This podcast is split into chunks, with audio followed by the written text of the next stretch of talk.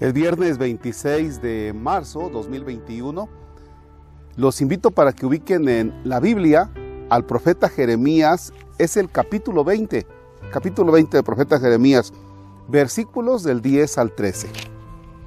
En el nombre del Padre y del Hijo y del Espíritu Santo.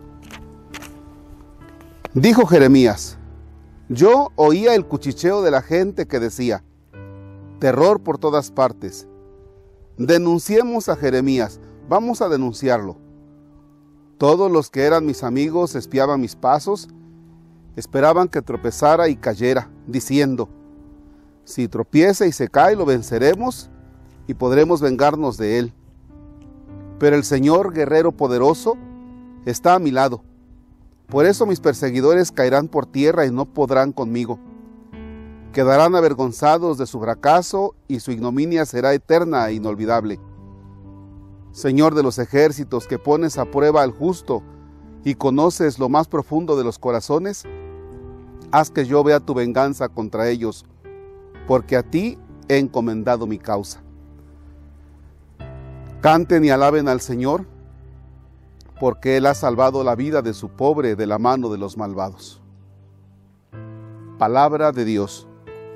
Te alabamos, Señor.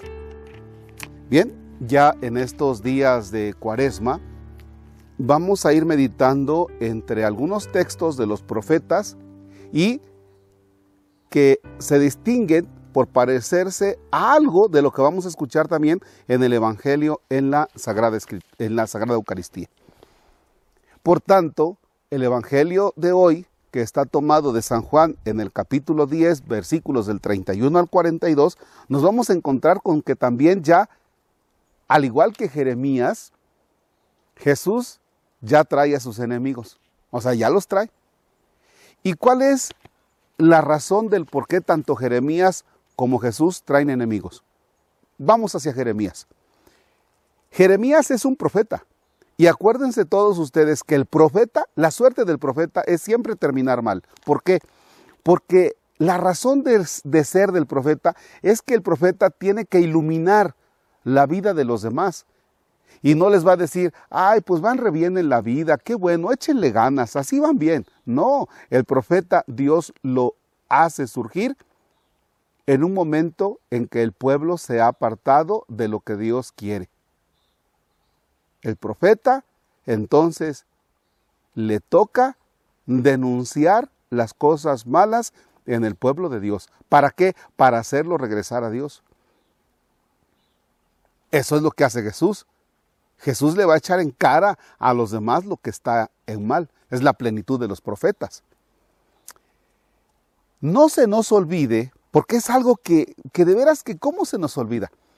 Eh, cuando alguien va a, a bautizar, piensa en todo, piensa en la fiesta, piensa en el borreguito, piensa en los tamales de misiote, piensa en las chelas, piensa en todo, pero no piensa que por el bautismo el niño queda incorporado a Jesucristo, sacerdote, profeta y rey.